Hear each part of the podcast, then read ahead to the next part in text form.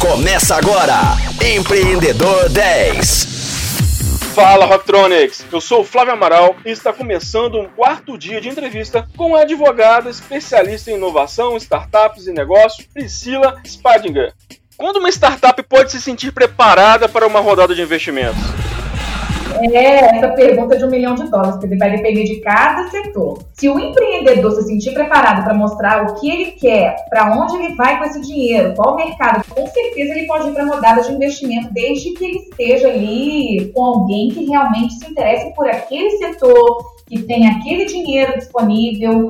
Aí sim vai ser uma ótima rodada de negócio, senão é especulação e perda de tempo. Então, a empresa tem que se sentir preparada. A gente viu N casos já de. Eu mesma já vendi patente, porque patente nem está no campo ainda da ideia mesmo, é uma pesquisa científica ali, né, registrada, que muitas vezes as indústrias compram porque se for para mercado pode desvalorizar algum processo dela. Vendi uma startup certa vez, uma patente certa vez que valia 50 milhões na, na patente, foi vendida porque se ela virasse indústria, essa, essa que comprou perderia mais de 200 milhões. Então, na balança, valeria a pena comprar. Se a startup estiver pronta para responder as principais perguntas dos investidores, manda ver, faça a rodada de investimentos.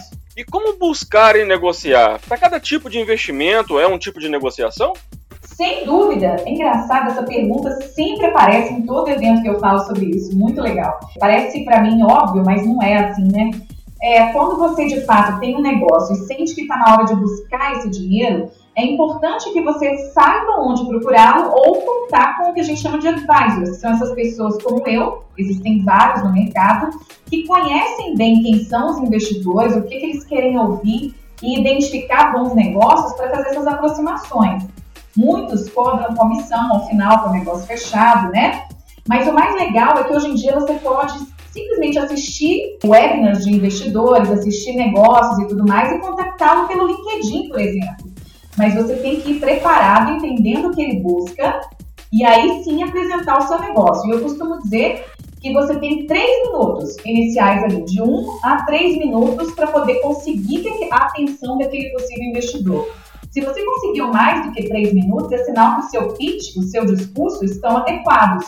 Porque o pitch nada mais é do que comprar a hora do possível investidor do seu negócio, porque a hora dele é cara. E aí, sim, para cada tipo de investimento é um tipo de negociação. Se eu estou buscando um investidor anjo, eu quero mostrar para ele que o dinheiro dele vai rentabilizar muito melhor comigo do que se ele colocar no Tesouro Nacional, em um fundo, CDB, CDI, alguma coisa, porque ele quer só a rentabilidade desse dinheiro, ele não quer fazer a, é, fazer a gestão do negócio. O contrato de investimento anjo, ele não tem as responsabilidades lá de administração, societária, penal, trabalhista, enfim, ele está investindo dinheiro.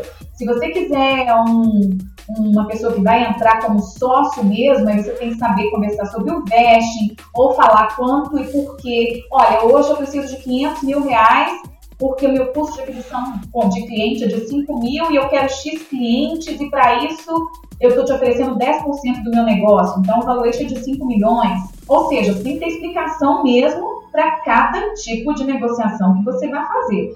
Volto lá no início para finalizar minha resposta. Você precisa saber o que, que você quer. Não adianta sentar na frente da pessoa e falar que é o negócio mais lindo do mundo, que aqui eu tenho N exemplos. Um exemplo é uma startup que sentou uma vez na minha frente, lá em 2012, 2013, dizendo que conseguiria trazer a luz solar do Japão para o Brasil através de cabos que passassem dentro dos oceanos. Depois até descobri que existem cabos que passam nos oceanos para levar comunicação. É, enquanto aqui estivesse de noite, lá de dia, essa luz faria com que o Brasil ficasse, acendesse suas lâmpadas. Para mim, eu perdi o meu tempo, não era o meu foco. Se ele tivesse pesquisado sobre mim, ele entenderia que não era o meu target, ou seja, que não era o que eu buscava. Então isso aí queima muito o negócio, pode ser sensacional. Se não for o meu foco, não tem como. E aí então a gente volta a falar da importância do networking, da importância da conexão com as pessoas certas, né? E aí você se conectando com as pessoas certas, você consegue ter um resultado à altura do que você espera, à altura do seu objetivo. É isso, Flávio. E aí eu vou mais, a minha meta de vida, minha missão de vida é conectar pessoas de valor às pessoas de valor, ou seja, uma boa com outra boa. Eu tenho alguns grupos de networking que eu comecei há muitos anos atrás que realmente são para conectar pessoas de valor umas com as outras, sem eu ganhar nada com isso. Mas o que eu ganho baita de um networking é reputação e isso me faz gerar bons negócios e rápido, né? Hoje a gente tem os famosos superconectores, digamos assim, que cortam um caminho danado. Quem é o melhor repórter, entrevistador do Brasil? Aí vem alguém e me apresenta para o Flávio. Poxa, cortei um belo, um belo caminho se eu tivesse que bater na porta do Flávio sozinha. Guardadas né, todas as devidas proporções e são mesmo para as startups ou para empreendedores. Estar ao lado de quem é bom. Já falei mais de uma vez isso aqui, né, Flávio? É, você falou mais de uma vez porque é muito importante né, para os nossos rocktronics entenderem a importância disso. Só quem está no mercado e que tem a visão crítica que você tem, que é capaz de destacar esses pontos importantes que a gente tem, já tem falado ao longo da semana, né, que é, entre os pontos todos a questão do networking. Sem networking, você não vai para lugar nenhum. Você tem a ideia, você tem empresa, você tem uma solução para atender uma dor de mercado, mas você não tem para onde ir porque você não fez nenhuma conexão. Né? Então, isso é importante, sim, até às vezes no início do, do seu negócio, fazer uma conexão que nem é tão boa assim para você pegar é, lições aprendidas, né? Exatamente, exatamente. Errar, né? Fazer pesquisa, conversar com quem não interessa também é legal, mas com um propósito. Tem que saber para onde você está indo com isso, né? E não dá para não falar de um projeto sensacional que é o Adere. E eu queria que você complementasse também com os Mulheres Como que você foi esse start no Mulheres Elétricas também? Poxa, que legal! Obrigada pela oportunidade de falar aí sobre as startups que eu tenho aqui, muito queridas, e que dão mega trabalho, mas é o desafio diário de qualquer empreendedor, né? Enfim, a gente já falou aqui da importância do networking, e eu sou advogada de negócios, eu tenho que conectar negócios o tempo todo para gerar o que eu preciso no escritório de negócios jurídicos, né, para fazer as minhas entregas. Um belo dia eu estava, vou falar primeiro de mulheres elétricas, tá? Eu tinha voltado para Belo Horizonte, né? Eu resolvi voltar depois de 10 anos morando em São Paulo. Fui dar uma palestra no Sebrae, junto com uma jornalista incrível também. Fui dar essa palestra e ao final vieram três mulheres incríveis, elétricas mesmo, falar comigo. Ô, oh, Priscila, nós temos aqui um negócio, uma coluna na rádio e tudo que se chama Mulheres Elétricas, a gente quer te conhecer melhor e tudo. Eu achei assim incrível, porque no ambiente em que eu trabalho, ainda mais vindo de São Paulo para cá, era muito homem o tempo todo e eu nem tinha me dado conta disso. Isso foi em 2016, mais ou menos. E aí, conversando com elas, eu falei, gente, vocês têm um espaço incrível que é uma coluna numa rádio muito conceituada e as mulheres que estão ali falando seus depoimentos me interessam muito aqui também para o meu próprio negócio. São mulheres incríveis, eu queria ouvi-las e queria tê-las como minha rede aqui para poder fazer negócios, né? Eu não queria fazer negócios só com homens. E aí propus a elas, entrei, entre aspas, como investidora anjo, né? Porque aí eu entrei mais com Smart Money, no caso de mulheres elétricas, porque me interessava muito a rede que estava ali formada. E aí, quando você entra como investidora, você exige demais, né? Que tem um retorno ali, que eu fiquei até mal falada na época. O pessoal me chamava de investidora capeta e não investidora anjo. porque de fato eu cheguei um furacão aqui em Belo Horizonte, depois eu descobri que eu tinha que ir um pouquinho mais devagar, né? Mais devagarzinho. E aí entrei hoje a gente tem o MVP, as, a sócia né, majoritária, Carol, ela já passou pelo, por um programa de aceleração, enfim, já ganhou diversos prêmios, a gente tem um produto agora para mulheres, para empresas mesmo, buscando a diversidade. A gente atende diretrizes da ONU, né, para que tenha diversidade de gênero nas empresas. Então virou uma causa e que ainda dá dinheiro no final do dia. então, esse, essa é a minha missão, é ter uma causa né, que eu invista e que tenha retorno no final do dia para todo mundo que participa. Já no caso da Deri, eu advogava para um dos meus sócios da Deri também, e um belo dia ele falou: Priscila, vamos montar um negócio focado em saúde, registrado numa plataforma de blockchain?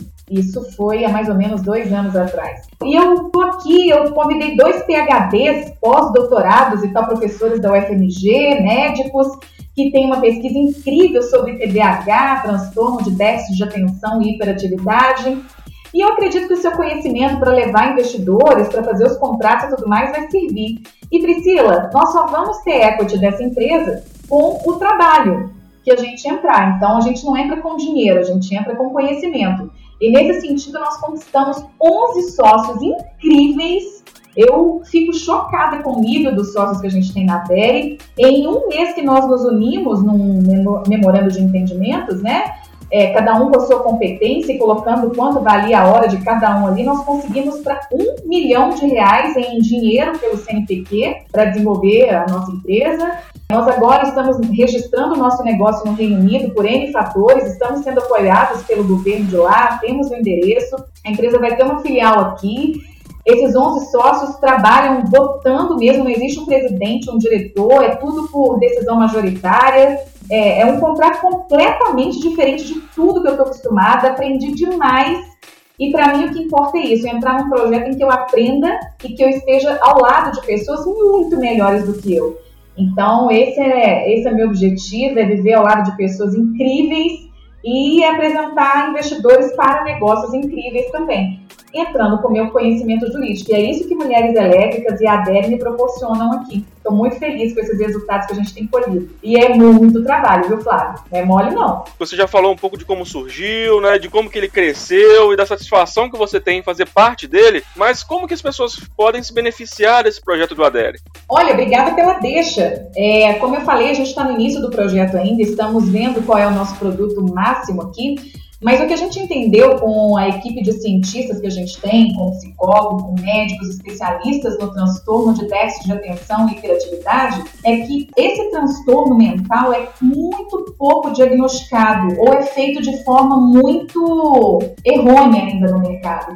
Então, nós desenvolvemos uma solução um aplicativo mesmo, uma solução é, lastreada na tecnologia blockchain, que não sei se os senhores conhecem, mas blockchain dá certeza da informação que está sendo colocada ali. Mas nós partimos de um questionário muito bem elaborado, totalmente embasado pelos professores da UFMG que eu, que eu mencionei.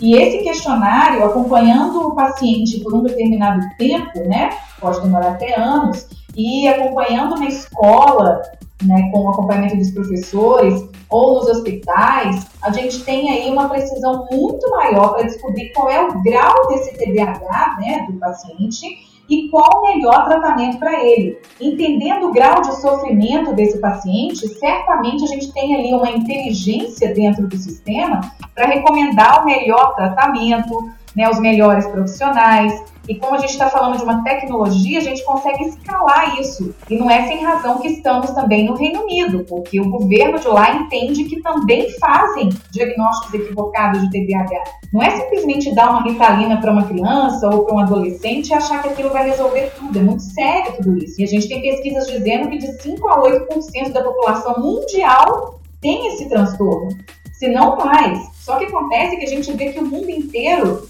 trata como TDAH em torno de 20, 30% né, da, da massa que vai lá buscando algum tratamento. O diagnóstico equivocado também gera outros transtornos.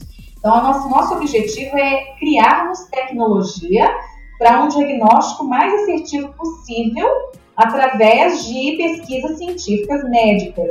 Então, é unindo uma equipe multiprofissional, né, multifacetada, que a gente consegue chegar em decisões assim.